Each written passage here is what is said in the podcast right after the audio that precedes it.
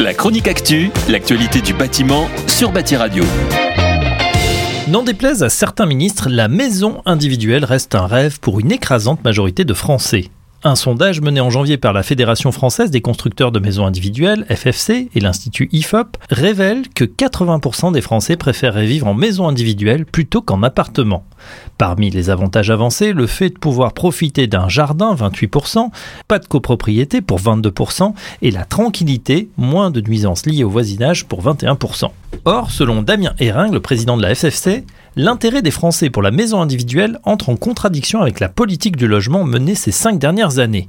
En effet, ce désir de propriété avec un bout de jardin va à l'encontre de la politique du logement actuel, plutôt encline à miser sur la densification urbaine et la lutte contre l'artificialisation des sols. La FFC dénonce la pensée unique de la densification urbaine et pointe un effet collatéral, l'augmentation continue des prix de l'immobilier en ville.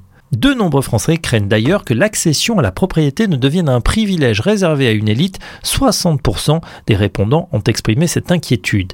Pourtant, les besoins en logement n'allant pas en décroissance, la FFC se montre pragmatique et formule des propositions pour concilier sobriété foncière et construction neuve. Par exemple, construire sur des terrains plus petits permettant de réduire sensiblement le sujet d'extension des villes.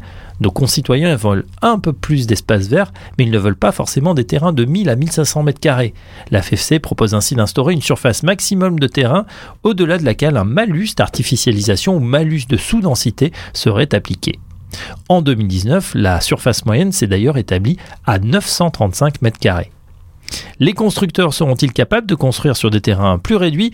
En tout cas, pour les Français, le choix est clair. 71% seraient d'ailleurs prêts à faire des concessions sur la surface du terrain pour réduire l'impact sur l'environnement et la biodiversité, mais seulement la moitié accepterait de vivre dans une maison mitoyenne. Bref, pour nos concitoyens, la maison individuelle, même petite, oui, celle partagée avec les voisins, là, c'est plus compliqué. La chronique actu, l'actualité du bâtiment sur Bâti Radio.